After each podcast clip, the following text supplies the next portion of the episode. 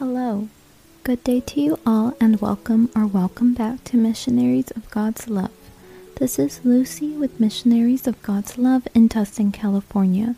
Today's meditation topic will be about Romans 8, verse 28. This is one of the verses that should be memorized by heart because this one is critical for your spiritual growth.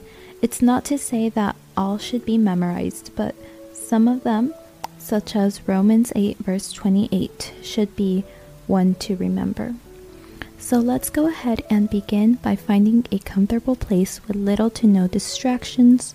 Once finding a quiet place, let's go ahead and sit down with our back straight, neck and shoulders relaxed.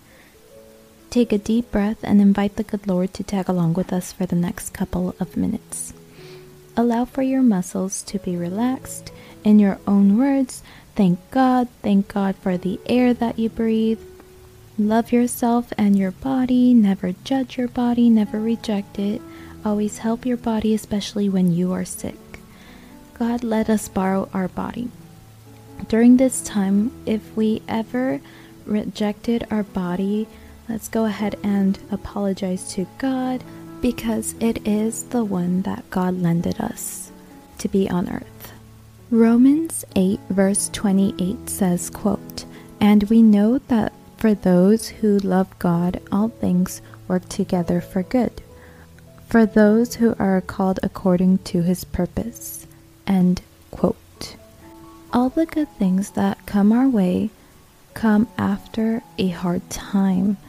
God converts them into a blessing. God already knows the people who are going to love Him because He chose them.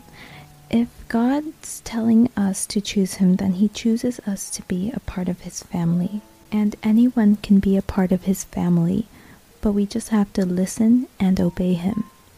And with that being said, I would like to say many thanks to everyone who listened to this recording.